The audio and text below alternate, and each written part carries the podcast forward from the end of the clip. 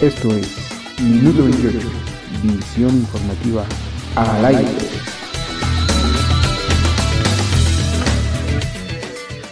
Hola, qué gusto saludar a todo nuestro ciberauditorio fiel y buena onda de Minuto 28. Mi admiración y respeto a Rubén, nuestro titular.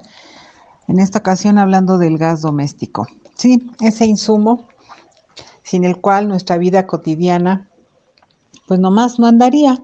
¿Por qué? Pues ya en el pleno siglo XXI, y me atrevo a asegurar que en prácticamente todos los hogares, el tener gas es una cuestión ya mínima, es una cuestión ya parte de la cotidianidad. Entonces, basta con abrir la llave de la estufa o prender el calentador del agua para disfrutar de una comidita caliente o de un baño tibio, así muy rico.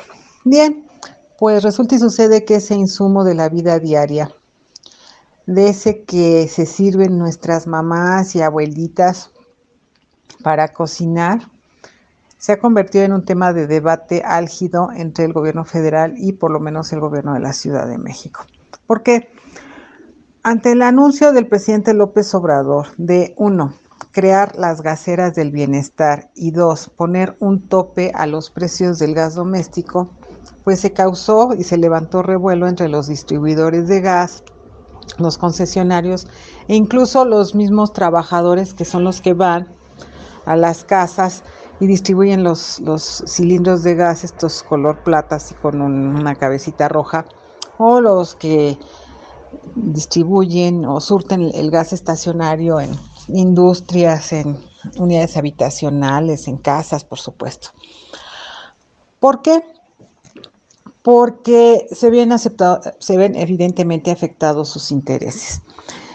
Eh, recordemos una cosa, el gas doméstico es uno de esos servicios cuyo precio es de los que afectan e impactan la canasta básica, porque está obviamente contemplado en la canasta básica, esto es los insumos mínimos para una diaria sobrevivencia de cualquier familia y su, y su precio como que siempre está subiendo. Entonces como que hay el pleito ahí con el administrador que surte el gas y paga y los inquilinos que dicen, oiga, pero me llegó el recibo más y no he gastado tanto, pues sí, pero poquito a poquito eh, al mes el consumo de gas eh, ve su precio pues un poco más alto, ¿no? Entonces, en el estira y afloja de los gaseros y del gobierno, se estableció incluso un paro, eh, por lo menos en la Ciudad de México y el Estado de México, para mm, eh, evitar la distribución de gas, o sea, el paro por parte de los gaseros, los distribuidores y los trabajadores. Logrando evidentemente, pues sí, a un, espanto de la gente, porque pues sí hubo, hubo personas que dijeron, no me vinieron a surtir el gas, ya no, no nada más no pudo hacer sus actividades diarias, ¿no? En la casa, que claro que por supuesto impactan lo, lo que sigue, ¿no? Sino que hubo negocios que de plano no pudieron arrancar y pues tuvieron pérdidas en lo que estaban ahí cazando al gasero y que lograban obtener gas. Y evidentemente pues, se trata sobre todo de restaurantes, pero también de lavanderías, y de probablemente otros negocios, incluso como las estéticas, también están al agua caliente. Se me ocurren de pronto estos tres rubros que requirieron del gas y pues se quedaron sin trabajar y, perdieron y de todas maneras lo tuvieron que comprar y evidentemente hubo quien aprovechó la situación para subirle un poquito más, cargarle la mano un poquito más al precio del gas. Entonces, viendo esta situación, yo me acuerdo por ahí de los años 70 y 80, cuando el gobierno federal, que entonces era prista, entre López Portillo y Miguel de la Madrid, eh, cuando se pretendía que controlar un precio de algo, de un bien o un servicio, inmediatamente había protestas de los distribuidores, de los, de los fabricantes, de los productores. Y en este caso me queda muy claro que las gaseras del bienestar y el poner un precio tope a este insumo que es básico, y de tan básico lo vemos invisible, pero también es muy volátil y no nada más en su precio, sino en que si le dejamos prendida la llave, abierta la llave, ¡fum! revienta la casa, ¿no? O el negocio. la caldera se destapa, así como está sucediendo ahorita, ¿no? En un momento en que lo que menos necesitamos son alteraciones en nuestra vida cotidiana. Por eso este mínimo detalle del gas doméstico se volvió macro, porque repito, me recuerda estas cuestiones del el gobierno querer ponerle tope, fijar precios a los bienes y servicios y evidentemente hay una hubo siempre una respuesta pues no precisamente pacífica ni conciliadora de los productores distribuidores y demás, porque evidentemente ven afectados sus intereses en los bolsillos y en el control, en el poder.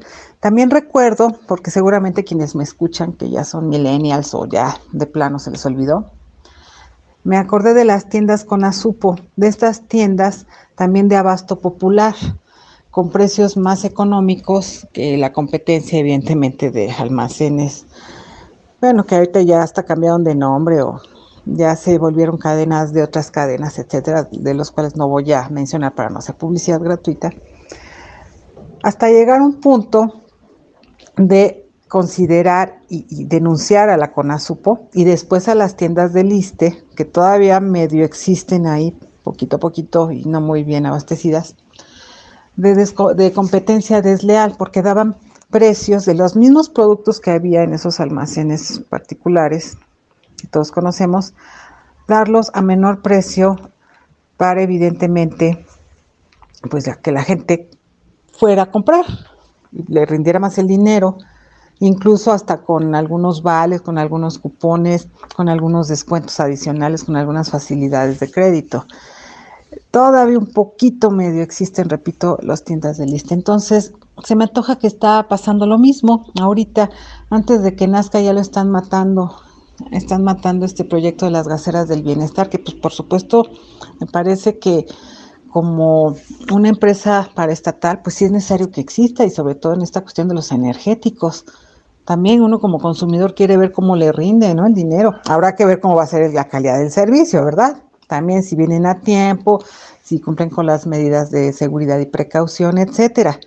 Entonces, retomando lo de la CONASUPO, Llegó un momento en que entre la presión de la iniciativa privada y entre esos gobiernos que saqueadores neoliberales ya que agarraron de todo y la desmantelaron con Azupo y que está sucediendo también con las tiendas de liste que por cierto ya son de libre acceso a todo el público, no solamente a derecho de dientes de liste, pues es sencillamente también una competencia feroz por el mercado y sin ver el beneficio social, porque bueno, repito, pues uno como consumidor pues sí tiene derecho a ver dónde le rinde más el dinero, ¿no?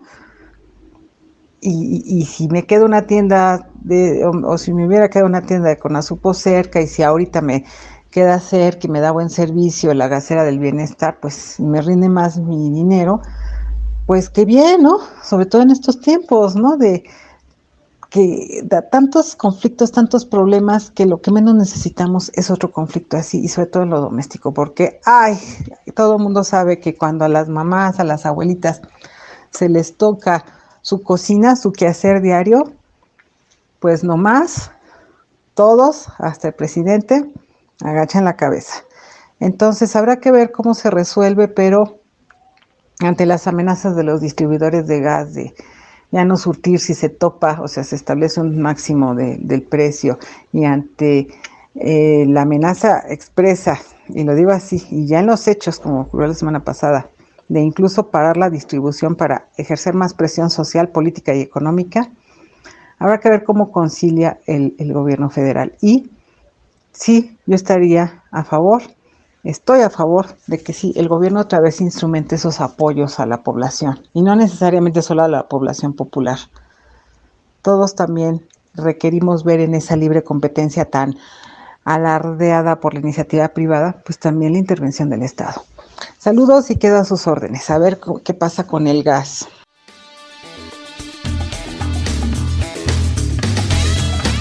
Esto es Minuto 28, visión informativa al aire.